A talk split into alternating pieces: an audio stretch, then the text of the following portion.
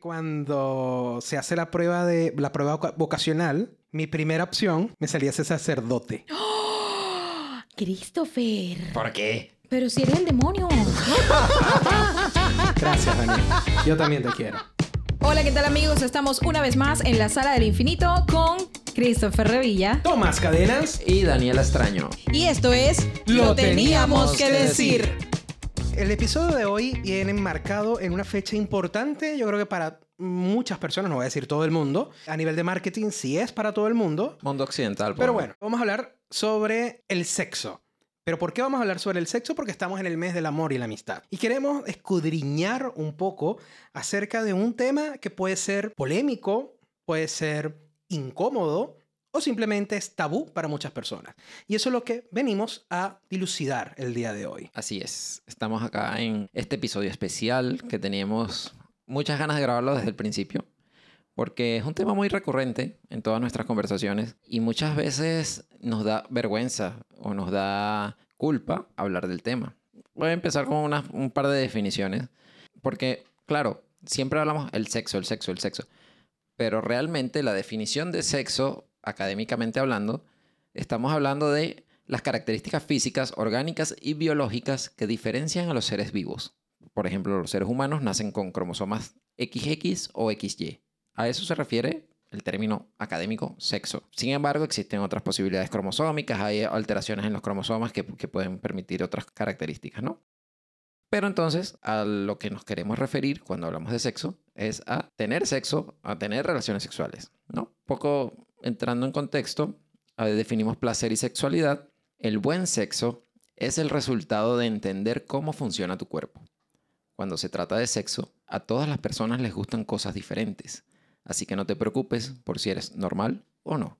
Me parece súper interesante ese tema de que a todo el mundo le... tiene sensaciones distintas o tiene conceptos distintos de los que es el sexo. De hecho, ahora que decías, definamos como el acto sexual, de mi parte, siento que cuando hablamos de sexo es como el placer del acto. Pero si de repente dices hacer el amor es otra connotación, aunque viene siendo lo mismo. Sí, Ahora que lo decías, me vino a la mente eso, esas diferencias entre lo que es tener sexo y hacer el amor. claro. Daniela, ¿quieres decir algo? Si no, yo continúo. El pudor hecho persona. Sí. ha entrado, ha presentamos. entrado a la conversación. Bueno, la verdad es que la gente no se lo creería, pero me da mucha vergüenza hablar de este tema. Yo no sé si habrá mujeres como yo que les dará vergüenza, les dará pena. Si tú escogiste dará- el tema. Sí, claro, en un momento en el que estaba desinhibida. No fue culpa del alcohol. No, no, no, no. Estábamos haciendo un poco del editorial de nuestro podcast y dijimos, ya, este tema tiene que ir. Porque sí, porque siempre lo tenemos en nuestras conversaciones y precisamente lo teníamos que decir, es algo que, que viene de allí, ¿no? De que esto lo tenemos que decir porque definitivamente es algo que en nuestras conversaciones genera una polémica, pero una polémica sabrosa. O sea, cada quien tiene su punto de vista bastante diferente, si se quiere, pero confluimos en que el sexo es importante. Claro. O sea, creo que al fin- en el fondo esa es la conclusión. Me agarro de lo que estás diciendo y de, de ese pudor que tienes para preguntarte entonces, ¿para ti es incómodo hablar de sexo? No, es que esta es la primera vez que de manera formal estoy hablando de sexo con un micrófono. Ya. Yo creo que no. Oh my God. Mm, Porque Ajá. tú me has contado una anécdota de que tú hiciste un proyecto en el que hablabas de educación sexual Ya. a adolescentes. Entonces ahí estabas hablando de sexo. Sí, ciertamente cuando estaba en el bachillerato me tocó hacer un proyecto para mi proyecto comunitario, el típico que, te, que tienes que hacer en bachillerato, y era sobre las relaciones sexuales en la adolescencia. Porque evidentemente, bueno, antiguamente se llamaba embarazo precoz, ahora se llama embarazo temprano, ¿ok? Por, por el tema de la edad, a una edad temprana, las chicas, las mujeres eh, quedan embarazadas, bueno, las niñas quedan embarazadas, mejor dicho, Sí, o las edad, adolescentes, en las menores de edad. Sí, O entonces... sea, yo todavía en con- veo nuestro- mujeres de 30 años digo, ay, pobrecita, adolescente, está embarazada. Pero O ese... sea, eso es tema para otro capítulo. ¿eh? Claro, no. hay mujeres de 30 que todavía se consideran adolescentes, que ese es el problema también. Sí. Pero no, no, resulta que en, en nuestra ciudad, que es Maracay, en Venezuela, había un problema, eh, digamos, nacional, estatal, en el que habían liceos, ¿vale? Como institutos de bachillerato, Educación media. educación media, en los que había una alta estadística de que las niñas entre 12 y 14 años, o sea, imagínate, no estamos hablando de 16, 17, 12 y 14 años quedaban embarazadas. Entonces, claro, eso también para ser estudiante de un curso en esos años de, de media y diversificada impacta en, En el desarrollo. en el desarrollo personal de los demás compañeros de clase, Sí. Total. hombres y mujeres. Total. Entonces mi servicio comunitario tenía que ver con eso. De hecho, ahora que lo estás diciendo, ¿ustedes se acuerdan de las charlas de, de sexo o de educación sexual en el colegio? Sí. Colegio, o sea, ¿se acuerdan perfectamente? Yo me acuerdo bastante, pero ahí volvemos a lo que hablamos al principio, que cada quien ha tenido experiencias distintas. O sea, recuerdo, eso nos los daban en octavo, teníamos 14 años, más o menos 13, 14. Y había gente que le prestaba atención porque estaba interesado realmente en saber cómo funcionaba la cosa, que éramos pocos. Claro. Yo sé, pero... Es que, es que usualmente lo que causaba era risa. Sí, la mayoría lo tomaba en burla. ¿Pero por qué? Porque era un tema incómodo e inclusive, que es a lo que quiero llegar, un tema tabú en casa. Sí. Yo creo que muchos de nosotros jamás tuvimos padres que nos hablaran específicamente de lo que era el sexo, cómo se desarrollaba, cómo se hacía o, o no. O sea, era un tema de que, bueno, si le tengo que enseñar a que se cuide. Y el mantra, por supuesto, latinoamericano, porque estoy casi seguro que eso no es nada más venezolano. Cuidado con una vaina. ¿Y cuál es la vaina? Cuidado Pero con una vaina. cuidado con una vaina, no. Entonces, ¿qué es la vaina? y al final, bueno, a las niñas de 12, 13, 14 años embarazadas. Que no todas eran por un acto Voluntario. voluntario. Claro. Que eso es otro tema. Sí. Claro, claro, claro. Es el tema, de no, se, no se enseña apropiadamente. Bueno, también sufrían de violencia sexual. O sea, era una violencia familiar. Bueno, hay, hay una estadística que dice que hay un gran porcentaje de mujeres que su iniciación a la vida sexual, y yo me imagino que hombres también, eh, empieza por un familiar. Ah, sí. Tíos, primos, el mismo papá, Pa- abuelos, Padrastro, normalmente. padrastros. Claro. Sí, o sea, es, es complicado el tema. Porque evidentemente al hacerlo tan prohibido, tan que se habla debajo de, de la mesa, nadie, nadie lo comenta frontalmente, Claro. los niños obviamente no entienden cuál es la magnitud del problema y se aprovechan los adultos que igual tampoco tienen buena educación sexual y bueno, pasan las cosas que pasan. En mi proyecto se llamaba Piénsalo. Es un fanpage que todavía existe en Facebook.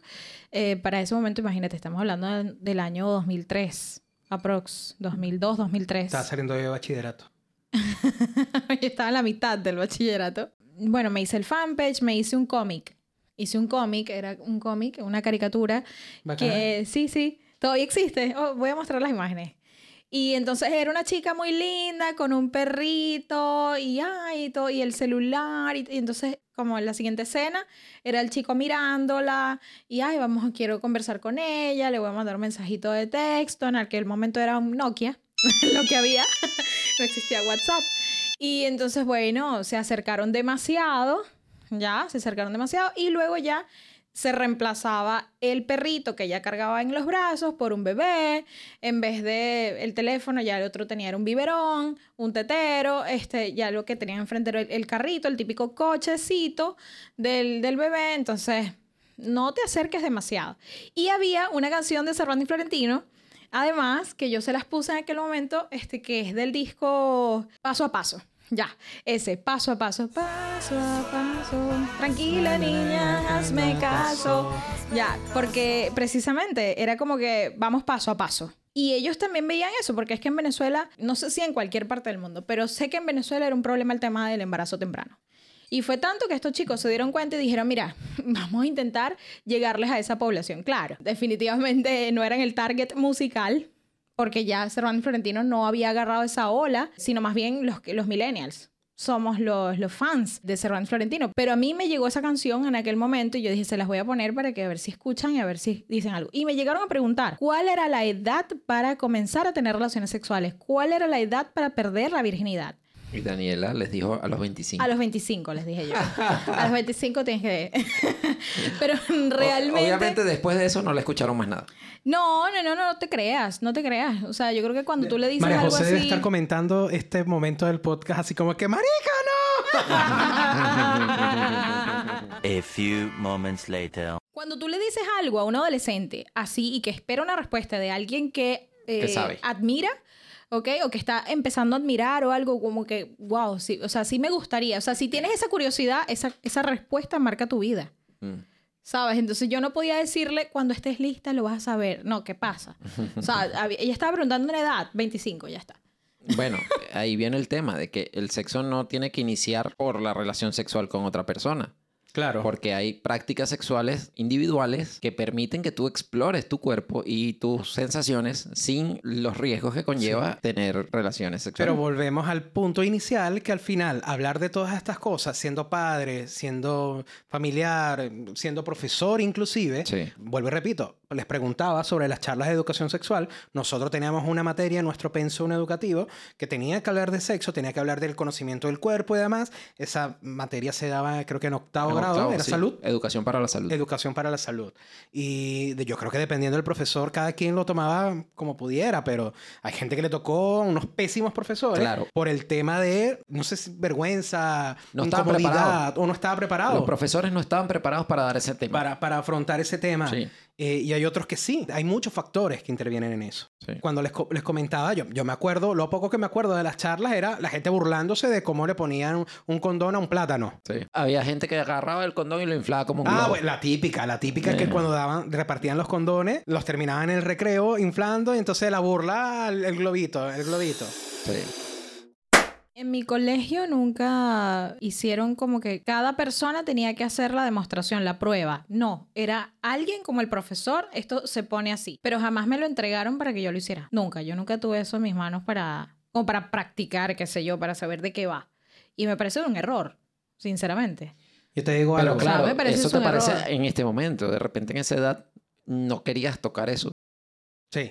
No, o sea, yo, yo sí quería, la verdad es que sí quería. O sea, yo sí quería entender cómo era el asunto, porque a uno se le podían presentar esas oportunidades este, y no sabía qué Claro, hacer. es la ¿sabes? curiosidad. Mira, yo, No te, sabes digo, qué yo te digo algo, hablando del tema de la educación sexual y demás. Bueno, para los hombres, o inclusive para las mujeres que también les ha tocado. Bueno, no, no quiero hablar ni siquiera del condón femenino, que ese es otro Oh. tema más. ¿Qué es eso? Pero- Jamás lo vi. Pero este, para los hombres, yo estoy casi seguro que la mayoría, para no decir todos, colocarse la primera vez o las primeras veces un condón es la cosa más incómoda y que tú no sabes ni por dónde va la cosa. Sí. A pesar de que ves el video, lo has visto en vivo, lo has visto con un plátano, con una yuca, con un okumo, con lo que sea, con un pepino.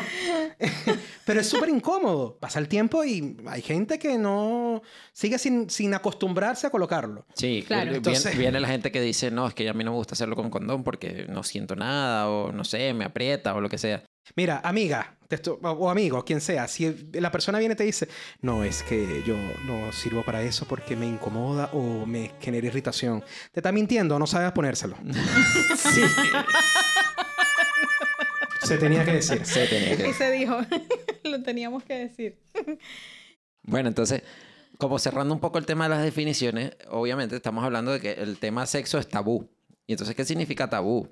La palabra tabú viene de un vocablo polinesio que significa lo prohibido directamente. Ah, directamente. Directamente oh lo my prohibido. God, es prohibido. Y entonces, contextualizado a la condición sexual, implica la prohibición de ciertas prácticas y las manifestaciones del placer y la conducta sexual. Entonces aquí entramos a un tema principalmente religioso, pero también cultural, que durante muchos años se pensó o se predicó de que el sexo era solo para la reproducción y que sentir placer Era pecado. mal. Es- Estaba mal, era un pecado. Exacto. Si quieren comentar un poco sobre esto.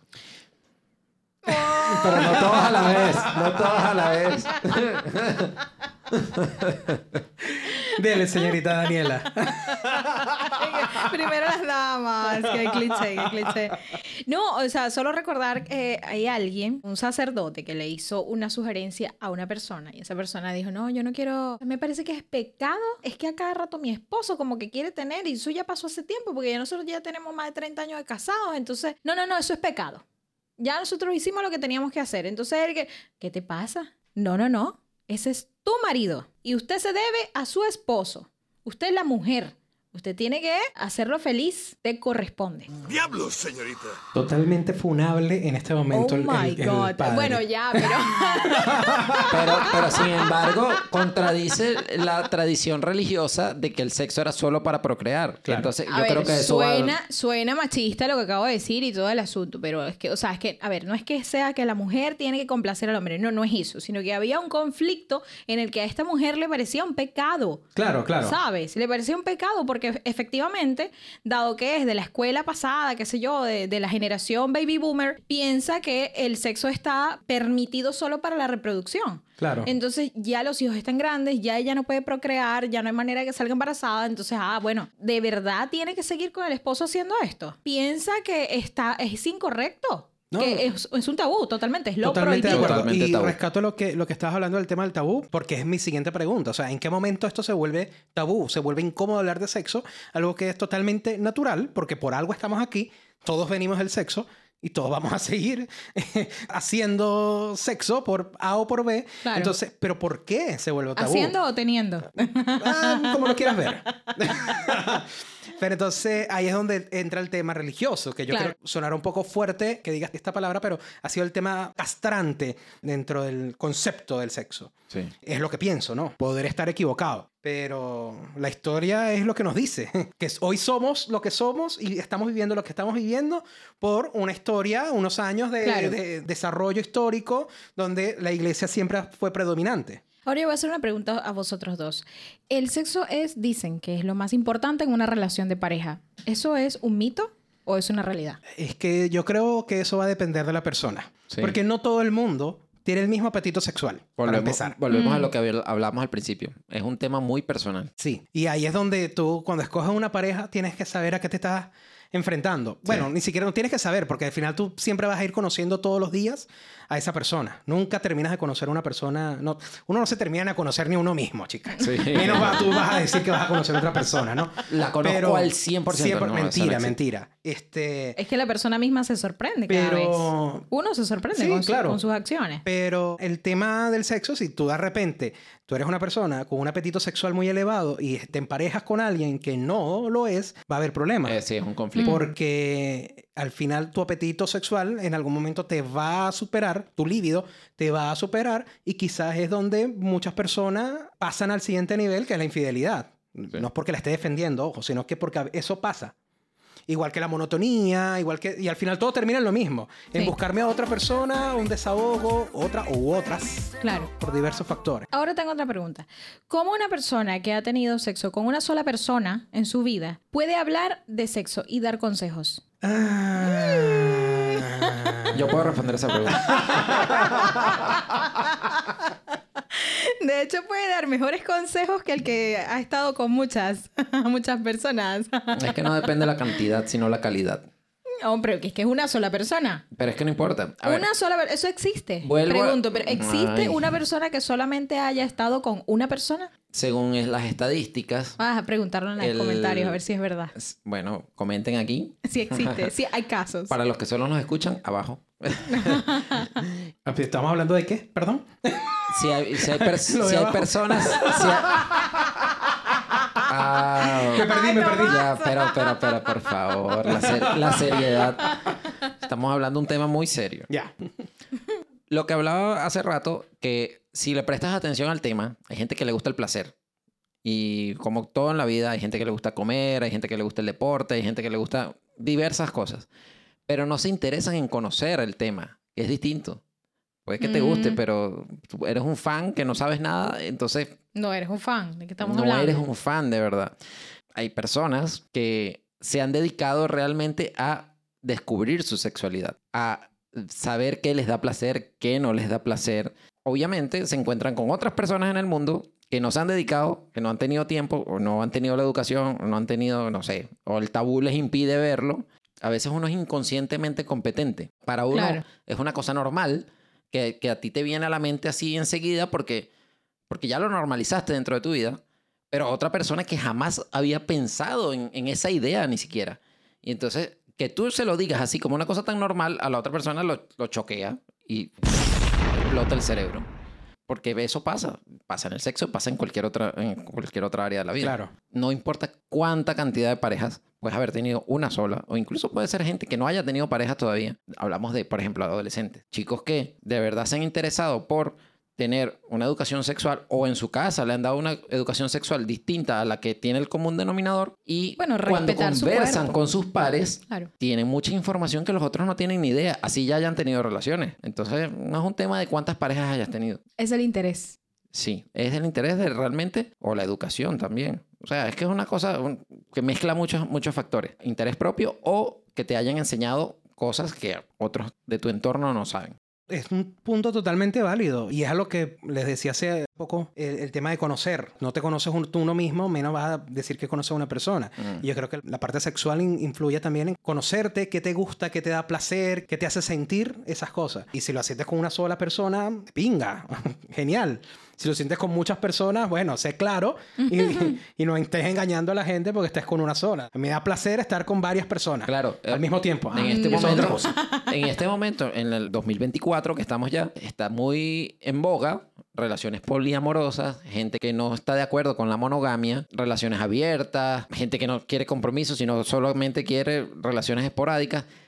Y eso, en el fondo, volvemos al tema de, de los placeres culposos, que hablábamos en un capítulo anterior. Si no afecta a otras personas, es decir, tú sé claro y dile a la otra persona, mira, yo soy así. No busques un matrimonio conmigo porque yo no soy monogámico. Si eso te funciona a ti y la otra persona está de acuerdo, está bien, hazlo, no pasa nada. Lo que no puedes es obligar a otras personas a que piensen como tú, que ya eso es distinto. O sea, si hay una persona que quiere ser monogámica, respétale su derecho de ser monogámico. O sea, Claro. Es complicado, es complicado. Ahora, hablabas del poliamor. Mira, si nos ponemos a hablar ahora, en este momento, sobre no solo el poliamor, sino todo lo que ha salido y las diferentes tendencias y demás, Demasiado. yo creo que primero salimos raspados. Porque No sabemos. no sabemos, o sea, somos, sabemos. Ya, ya somos viejos ya. Estos pobres millennials ya Pobres millennials. Ah, Pero claro, igual eh, uno va aprendiendo poco a poco, conociendo gente. Afortunadamente tenemos, estamos en un mundo donde tenemos que conocer personas de todas las edades. Entonces eso nos permite a nosotros tanto estar en contacto con nuestro pasado como ir conociendo el futuro y, y qué es lo que da, ¿no? El tema de poliamor, el tema del- de las relaciones abiertas y demás, yo creo que puede ir más que todo al miedo al compromiso, quizás. Pero igual es un tema muy abierto. Es un tema donde influyen muchas cosas. Sí, el tema, bueno, hasta Facebook de alguna forma normalizó, estoy en una relación abierta. Imagínate. sí. O sea, Y no es nuevo. situación sentimental. No. Lo de la relación abierta viene en el 2010, Sí, más o menos. más o menos. Sí, cuando comenzaron los, la situación sentimental en la Sí. que te encuentras. Porque primero era, es complicado. Ah, sí. Oh, sí. Es complicado. Eso era para el que no quería decir Siempre es que- complicado. Claro. No me veas la cara, Facebook. sí, es complicado. ¿Y qué, qué tipo de relación tienes? Es complicado. Es complicado. Uno de 12 años. Es complicado. mi, amigo, mi amigo imaginario no se puede casar Sí. conmigo. Oye, no fuera, ¿cómo, ha- cómo, cómo- avanzado las cosas? No sé cómo era Daniela. La- ¿Te acuerdas de la Daniela de primer, segundo grado? Segundo Ay, grado. sí. ¿Te Ocho gusta- años. Sí, 6, 7, 8, 8, 9 años. Son nueve años Eh, de ¿Te antes acuerdas? grado. ¿Te gustaba algún niñito? Sí, por supuesto, Luis Manuel Ya. Campos. Ajá. ¿Cómo era tu relación, tu accionar cuando Luis Manuel se acercaba o qué sé yo? Me ponía nerviosa. Me ponía muy nerviosa. Sí, hoy, ¿Fueron- hoy por a hoy es médico. noviecitos? Una vez sí. Sí, sí. ¿Cómo fue eso? Pero eso duró una semana. Ah, ¿y cómo fue el...? Se agarraron de la mano. ¿Se agarraron de la mano? Eh, en el recreo. Y ahí se hicieron novios. Sí, pero ya va. Lo que pasa es que en nuestro colegio, ¿verdad? Ay, yo puedo revelar esto aquí. Jugábamos la botellita. Ah, no, niña, pero yo te estás de adelantada. No, En discúlpame. primer grado. En segundo, yo no pasé por No, primer- súper Pero no, pero, pero en segundo grado no, ya estábamos como en cuarto, quinto. Ah, bueno, ah, pero- bueno, ya está un poquito. Cuarto, quinto poquito grado, más. sí. No, te estoy hablando primero y segundo grado. Primer grado. ¿Por qué te lo digo yo? Porque yo sí voy al punto de que de repente se tocaban la mano, esa era, ¡ay! Se tocaron la mano, son novios. Y eso era lo máximo a lo que uno Sí. Claro. podía llegar, tocarle más. la mano a la, a la- a la chamita y ya eran novios. Y ya. Y ahora, bueno, ya fue- bailan reggaetón, pero, pero de Hasta abajo, hasta abajo. duro. No, no, no, ni y siquiera. pegándose a la pared. No, agarrarse de la mano no. O sea, yo jamás estuve agarrada de la mano así que en un recreo con él, jamás, no. Nunca. No, no, no. Agarrado de la mano, no. Tocarse. Simplemente tocar. Así como que esto. ¡Ah! Ya somos novios. Una cosa. Es que Era- jugábamos Mesu. Claro. Sí, los jueguitos estos de las manos. Mira, José Manuel no era tu amigo, era tu amiga. No, no. No, los varones con las niñas. Todos, todos. Ah, tú también jugaste en Mesu, No, el cordero también. No, o sea, no, de verdad, en el colegio te- que un hombre jugara eso era ¿qué? ¿En tu- horrible. ¿En tu colegio? Sí. A los a hombres ver, a no ver. podían jugar o eso. sea, ellos también estaban así como que no querían jugar con Creo. nosotros, pero nosotros las conven- lo convencíamos Yo siempre. recuerdo haber jugado eso. O sea, no, no tanto como las niñas, evidentemente, pero sí, recuerdo nosotros haber hecho alguna convencíamos, cosa. los convencíamos. O sea, Ah, las había niñas una convencían a los varones. una que era como que 5, 5, 10, no sé, no, no me acuerdo. Jefe de la one, de la one, two, three. Nosotras las mujeres le enseñamos a los hombres karate, boxeo, amor y coqueteo. ¿No te lo sabes? No. No. Cosas de, no sé, la... ¿dónde estudiaste?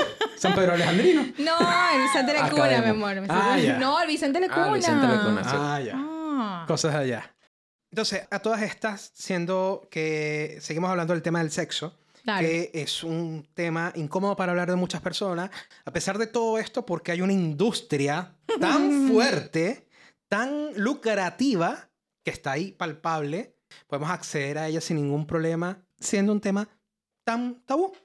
¿Por qué creen que eso pasa? Hay un dicho muy famoso que dice que lo prohibido se hace tentador. Mira, hay algo que estimula en, en nuestro psiquis, en nuestro cuerpo físico, nuestro cuerpo mental, el hablar de sexo. La clase de filosofía estábamos hablando acerca de la constitución septenaria del hombre. Ok.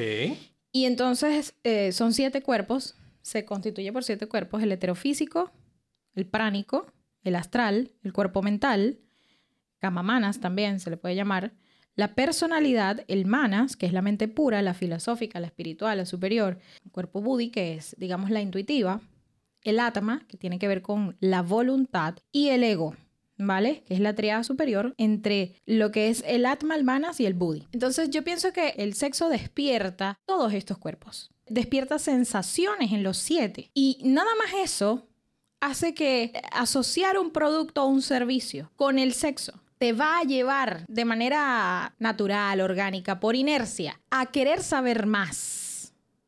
El color rojo, la música. Hay notas musicales, composiciones musicales, Armonías. armonías que denotan sexualidad, que está, hay sexo de por medio. Cualquier cosa que llame, a- o sea, que tenga el componente sexo, va a atraer una serie de hormonas y esas hormonas van a terminar haciendo neuromarketing y ese neuromarketing va a calar en tu cerebro, en tus emociones y tus motivaciones y por ende vas a terminar convirtiendo, o sea, comprando. Vas a comprar. Sí. Vas a comprar. Todo Claro, se pero resume es en que yo creo que aquí es donde entraría el tema que ya lo, lo vimos en el programa pasado, el tema de los placeres culposos. Como es un tema incómodo de hablar, un tabú, termina siendo un placer culposo. Y por eso es que la industria está para tapar o para llenar ese espacio de ese placer culposo. Y ahí, es donde entra la industria tanto explícita como lo que vemos en series, películas e inclusive canciones. Muchos muchos de nosotros cantamos, tarareamos canciones que suenan muy bonitos, son muy poéticas, pero que la traducción es un acto sexual. Ahorita se me viene a la mente la de Juan Luis Guerra. Quisiera ser un pez para mojar mi nariz en tu pecera. Y hacer... Coño.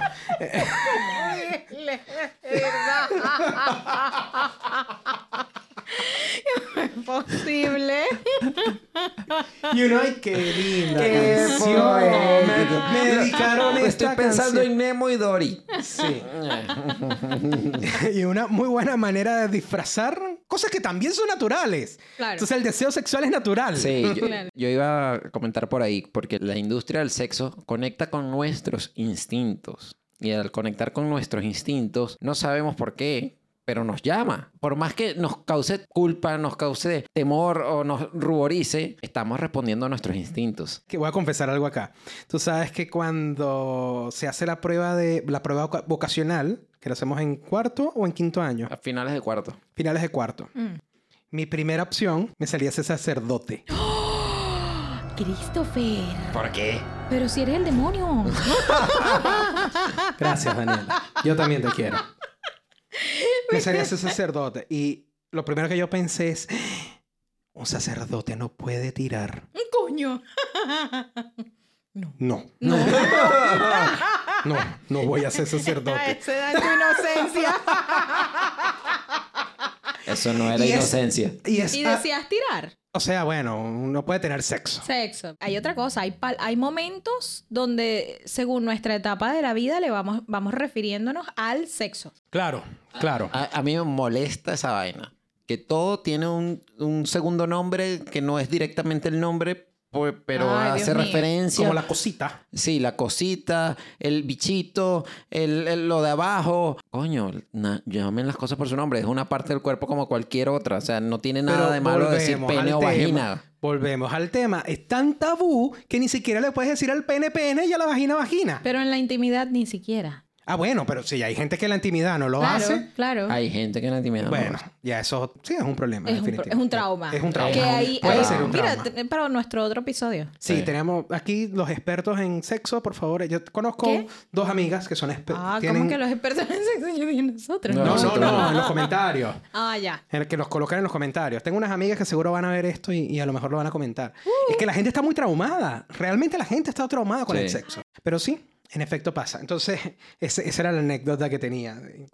Y es algo que siempre me ha llamado ¿Cuál- la atención, lo del, lo del sacerdote. Ah, ya. Lo de ser sacerdote. Y es algo que siempre me ha llamado la atención porque, claro, dentro de mi lógica de si esto es algo normal, es- es algo tan normal que es fisiológico y que necesitas, sobre todo en el tema de los hombres que acumulamos. Claro. Entonces, ¿por qué alguien te dice no lo puedes hacer porque tienes que dedicarle tu vida a Dios?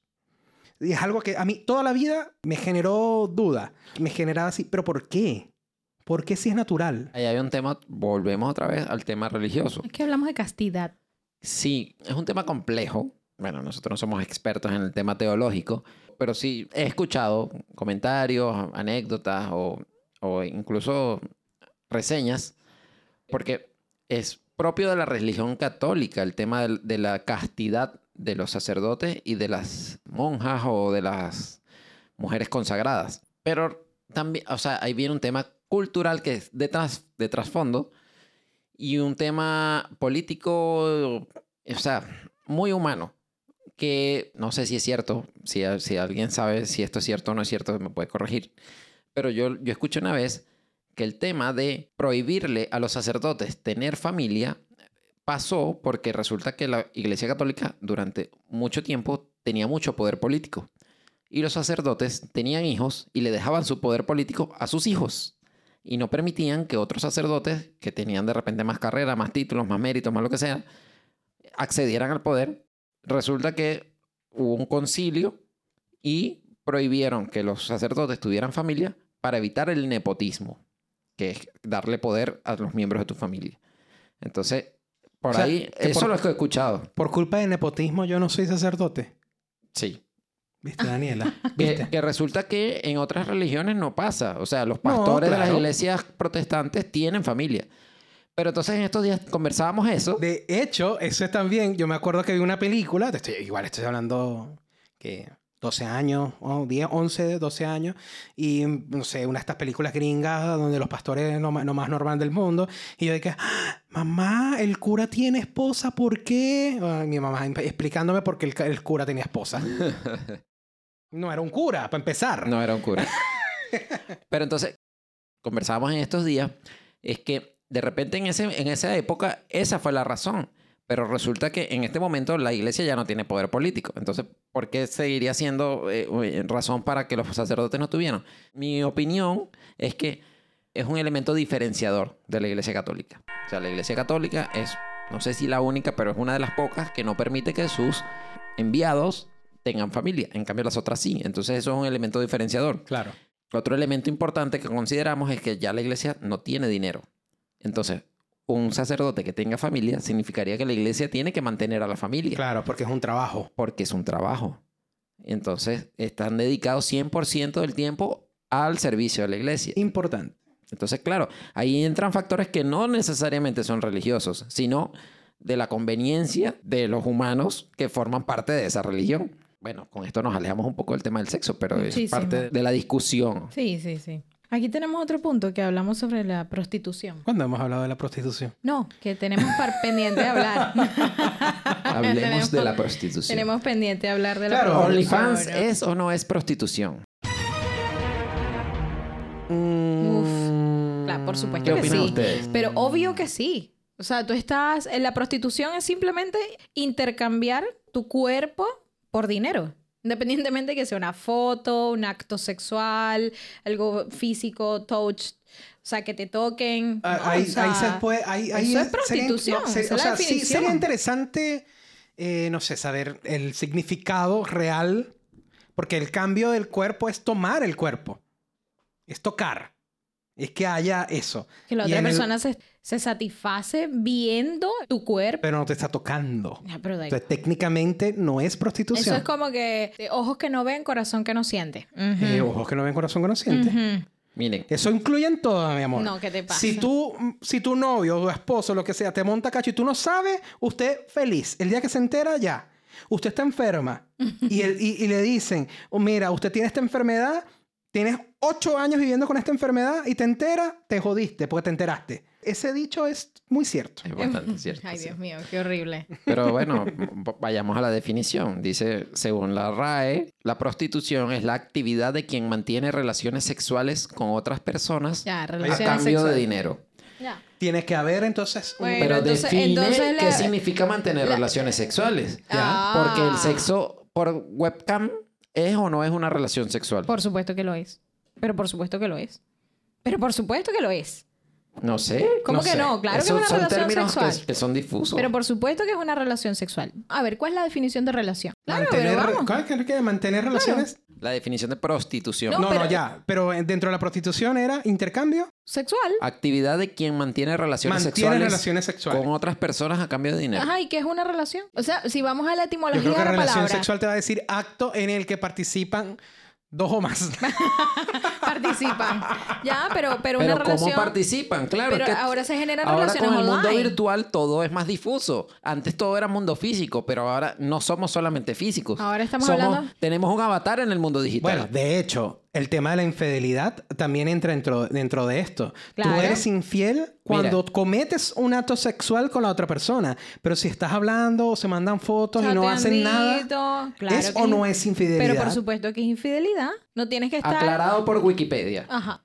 Una relación sexual es el conjunto de comportamientos que realizan al menos dos personas con el objetivo de dar o recibir placer sexual. Ya. No dice que tiene que ser No físico. tiene que ser Ahí está, físico. ahí está, ahí está, ahí está. Entonces, sí, es una relación sexual. Entonces, Porque- ¿es prostitución lo otro? ¿También? Bueno, ok. Según las definiciones A más B más C, No, y ahora entramos en otro pensamiento tema. deductivo es prostitución. Y yo pensando que mi amiga era emprendedora, ¿vale?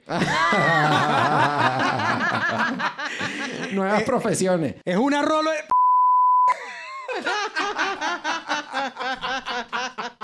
A few moments later. Ahora, con el tema de la inteligencia artificial, ¿vale? Te- se vienen los neuroderechos. Chile es uno de los países que está más avanzado con el tema de la ley. Fíjate. Ok. ¿Qué son los neuroderechos? Son los nuevos derechos humanos que protegen la privacidad e integridad mental y psíquica, tanto consciente como inconsciente, de las personas del uso abusivo de neurotecnología. Ya, pero eh, dentro del tema, ¿a quién Sí. va a defender o a quién va a proteger? Te voy a dar un ejemplo que ahí se entiende más claro. Hace poco eh, hubo una noticia de unas niñas de educación media a las que unos amiguitos de su mismo salón con inteligencia artificial crearon unas fotos con sus caras y unos cuerpos desnudos. Ya. Y entonces eso les causó a las chicas un trauma heavy. Es un problema. Porque claro, estas inteligencias artificiales no son humanas. Entonces no saben qué es bueno y qué es malo. Tú les mandas una instrucción y ellas responden. Claro. Entonces, este es el tema que viene a hablar Daniela, que la gente, o sea, el ser humano en líneas generales hace cosas muy buenas, pero hace también cosas muy malas. Que hay que resguardar, por ejemplo, la privacidad, la integridad física, la integridad mental de las personas que se ven expuestas al uso de las tecnologías de inteligencia artificial. Estoy seguro que el principal tema va a tener que ver con la sexualidad. Por supuesto. Bueno, la sexualidad, la religión, la política, son los temas más sensibles. Sí, pero donde más te va a afectar O sea, es yo, eso, por es ejemplo, que, que se estoy- filtren los, estoy- los famosos packs. Sí. Yo estoy haciendo mi podcast personal, ¿no? Se llama Tengo que acordarme de quién soy. Así se llama en Spotify. Ya. Entonces resulta que le estoy pidiendo a una app de inteligencia artificial que me haga un video, ¿ya? Que me haga un video de, yo lo escribo como una diosa vestida de dorado, con una túnica, en medio de un lago, que el sol reluciente, todo verde, un bosque encantado. Le empiezo a dar el prompt. Bien, de piel morena, ojos negros, etc. Pero digo diosa porque eso tiene una serie de componentes. O sea, cuando tú dices diosa, tal. Ah, no, mira, esto infringe las políticas. Ya, yo me imagino que por la palabra diosa pero escribo mujer de tez morena, ojos negros, y aún así te cuento, ah, porque le puse mirada sexy, pero elegante. ¿Bien? Y con el término sexy me dijo que seguía infringiendo políticas. Borré el sexy, borré elegante, mujer, o sea, directo, mujer, piel morena, el sol, el bosque encantado, el lago, vestida de dorado y me arrojó. Pero ¿qué pasa? Que cuando él me había dicho que estaba infringiendo las políticas, él empezaba a cargar, a cargar, a cargar, como que me iba a traer algo. Y resulta que eh, se quedaba pegado, se quedaba pegado. Yo decía, bueno, pero ¿qué pasa? Se está tardando más de lo normal. Hasta que me dijo, eh, no, esto infringe las políticas.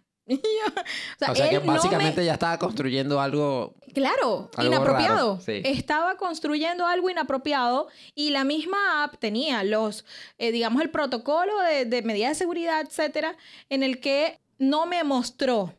O sea, no se visualizó la imagen que estaba construyendo. ¿Qué pasa? Que esa app en particular estaba restringida. Pero yo me imagino que deben haber mil Claro. o sea, que estarán desarrollando, que no tienen filtros. Porque están haciendo pruebas también. el mundo está haciendo pruebas. Es el punto. No es que sea una cosa intencional de que no le pongan filtros, es que están en etapa de desarrollo y de repente a los programadores no se les ha ocurrido que la gente los va a usar para poner desnudos a, no sé. ¿Y cómo funciona esto? Funciona con el Open Code también. O sea, el código abierto para que realmente esto se testee en esa velocidad, se testee con esa cantidad de volumen de información y que la gente esté en todo el tiempo inputs, inputs, inputs. O sea, en este momento no valen nada. Son muy baratas o son gratuitas, pero eh, al cabo de cinco años va a ser eh, costosísimo utilizar la, para mí, a mí me parece que va a ser costoso utilizar la inteligencia artificial. Yo creo que no, yo creo que con el tiempo cada vez va a ser más económico. Y ese es el riesgo, que al ser más accesible, lo puede usar cualquiera con cualquier intención. Ok, yo creo que para como un poco cerrar el tema, me gustaría que comentaran alguna anécdota. No tiene que ser personal, pero una anécdota relacionada con actitudes, comportamientos, fracasos sexuales que les haya llegado así como Mira, jocosas. Jocos jocosa, jocosa. O bueno, pueden ser. Eh, no sé cómo decirlo. Pecaminosas. Sí, que, ruborizantes. Les voy a contar una para como para, ah, para, que entiendan más o menos de lo que me quiero referir. Vamos a ver, Tomás. Una vez. Tus grandes experiencias. Ah, sí, porque yo soy más experimentado. Tú sí, por eso te pregunto. Eh, una vez. La rata. Lo peor es que a mí no me ofende. No, yo sí que no, mi amor. Yo, yo te amo por eso realmente. Gracias. Esa es la razón por la que yo te amo. Entonces voy con mi anécdota. Mi anécdota es que siempre me acuerdo de esta anécdota. Es una vaina muy... porque me causó mucho impacto. Estaba conversando en mi trabajo normal, X en la vida, el tema de por qué lo trajimos aquí. Porque es un tema que sale siempre en las conversaciones si lo teníamos que decir, obviamente teníamos que hablar de sexo, porque siempre sale el tema. Claro. Estábamos en, en el almuerzo del trabajo, hablando de cosas triviales como cualquier cosa, y llega una chica y dice, entró el tema del sexo. Y su comentario fue, bueno, sí, a mí me gusta dar sexo oral, pero no me gusta que me den sexo oral porque a mí me parece que la vagina es una cosa muy cochina y entonces me da asco que me den sexo oral. Pero yo sí puedo dar sexo oral. Y yo me quedé así como que, ¿por qué los órganos reproductivos, tanto del hombre como de la mujer, son exactamente igual de cochinos? O sea, si lo limpias bien, no tiene nada de malo. El problema es que si tú no te bañas, pero ya eso es otro tema, eso es un tema muy personal. Es por eso, no me baño. ah, ok. Ok. Ya, no había entendido. Gracias, Cristo, me claro. Pasa. sí, sí pasa. Bueno, pero ese son el tipo de anécdotas que uno dice, pero, pero que tiene esta persona en la cabeza. Yo no sé si jocosa, pero hay algo que a mí me molesta. A pesar de que sí me gusta hablar de tema sexual, Igual sí me molesta las personas que exageran el tema al contarte detalles íntimos. Entonces he tenido, no me entero, no mucho, tengo un par de amigos nada más, sobre todo en la adolescencia, que eran de los que te contaban, oye, eh, ayer estuve con fulanita, hice esto, aquello, la puse así, la, y tú así como que, eh, no, no me interesa. ¿Por qué? ¿Por qué tienes que dar detalles? Yo nunca he entendido eso. A mí no me gusta. Ni siquiera doy nombres ni nada. O sea, es una cosa... Porque si bien es cierto, la idea no es que el sexo sea tabú, pero el sexo es entre dos. Entonces es lo que queda entre dos o más personas. Bueno, dependiendo de lo quienes participen en el acto. En el momento, eh, lo que queda en el, momento, claro. Entonces lo que pasa ahí, pasa ahí. Pero de ahí a tener que dar detalles, yo lo veo totalmente fuera de lugar. Hay personas que sí les gusta, que hay personas que disfrutan dar detalles. A mí siempre me ha molestado eso. No es jocoso, pero es una reflexión. Bueno, a mí una vez me hicieron un comentario. Me dijeron, lo más bonito en una relación es que los dos vayan descubriéndose. ¿Por qué es tan importante que tú logres encontrar el amor en una pareja? Que tú te guardes, que tú te guardes hasta que encuentres el amor. ¿Por qué eso es tan importante? Porque si la gente se diera el tiempo de descubrirse juntos, otra es la historia de su vida, y su vida en general y su vida sexual. En este comentario había tanto, y en la conversación había tanto, que también tenía que ver con la edad, porque para ese entonces estaba como de moda tener un novio mayor que tú, estar empatado con una persona que tuviese más edad. Pero no, pero ¿por qué? Si tú consigues, primero que te guardes, y luego que busques elegir a alguien que sea contemporáneo contigo, porque esa persona va a la par en la vida como tal, en esa trayectoria, en ese recorrido. Entonces cuando yo encontré el amor, yo no sabía que estaba encontrando el amor. Cuando yo encontré a alguien, encontré a una persona y dije, ya, ¿qué edad es que tienes tú? Ya, me llevo unos meses de diferencia. En ese momento, 25. ¿Cómo han sido tus experiencias? No, no he tenido ninguna experiencia. ¿Qué? ¿Cómo va a ser? Yo soy mujer, tú eres hombre. ¿No has tenido ninguna experiencia? Ninguna. Ninguna experiencia. Vale, ok. Comenzo yo las investigaciones. Ninguna experiencia. Tiene razón. Le creo. Fuentes. Sí, es cierto. Ninguna experiencia. Y es un hombre. Bien. Ahora, la anécdota, en ese momento de mi vida, era, ¿por qué los hombres acumulan virginidades y las mujeres no? O pocas mujeres tienen esa suerte. Normalmente son mujeres mayores Sí. que hombres y los hombres mayores. o sea, bueno, los hombres yo creo que da igual la edad, no estoy segura. Da igual la edad Sí, a es los un poco hombres. más heterogéneo. Claro. Pero en el caso de las mujeres, las mujeres tienen que ser mayores para poder encontrar, o sea, como que eso, ¿no? El tema de los que quieren acumular virginidades. Pues yo me imagino que habrá un, no sé, como una, una competencia. Puede haber un fetiche. Eso, un fetiche. Hay una canción. ¿Qué? No me importa que usted sea mayor que yo. Hoy me quedo en mi cama. Ya. pero eso no necesariamente son vírgenes. Entonces, Ah, bueno, claro. cuando a mí me dijeron, este chico me dice tal, me dice, mira, no, es que yo ninguna y tal, yo dije, vale, entonces vamos por buen camino. Yo le decía a mis amigas, es que conocí a alguien que no ha estado nunca con una mujer. Yo definitivamente, yo quiero estar con él porque al menos tengo uno que puedo venir a contarles cómo fue. Y en ese encuentro fue que encontramos juntos el amor. Entonces a veces la gente se desespera, entrega la supuesta prueba del amor. No sé si todavía es que se yo- escuche sobre O sea, eso. particularmente yo tampoco creo que eso sea una prueba de amor. Para nada. No, pero, pero sí es un tema, es como un chantaje. Obvio que Se es un usa como chantaje. chantaje. Claro. Pero El punto es que encontrar el amor son una serie de acciones que tú en tu vida te están conllevando a lograrlo. No sabes cuáles son ni hay una fórmula particular, pero si no lo estás buscando, va a llegar. Pero si lo estás buscando, la mayoría de las experiencias, porque no se puede decir que ninguna, pero la mayoría de las experiencias es que no llega. Entonces hay que dejar eso a un lado, amarse uno mismo. Eso es lo primero. Primero uno tiene que amarse para luego amar a otro. Amarse uno mismo, reconocer uno mismo todo lo que uno vale, todo lo, bueno que uno está. Y a partir de ahí, entonces, va a llegar solo, sin estar mentalizándolo. Solo con mentalizarse, uno de manera personal, de manera exitosa, en otras etapas de la vida, te encuentra el amor. Ahí el amor te encuentra. No lo tienes que encontrar tú. Reflexión dedicada para este 14 de febrero. Oh, Yo iba a ¿verdad? hacer otro comentario, pero de verdad que ese cierre creo que no, nada lo va a superar. Yo quería concluir, pero nada, ya me da No, pena. no, no, no, no, no. por supuesto. Pueden no. cambiar Ahí lo dejamos. Así que hasta aquí llegué. Las este conclusiones capítulo. quedan de parte de ustedes. Sí. Por favor. Lo único que puedo decir es vivan. Vivan el amor, vivan el sexo, disfruten realmente. Conózcanse. Conózcanse, importante, respeten y hablen siempre claros. Así que nos Nos vemos despedimos. en la próxima. Esto fue Lo teníamos que decir.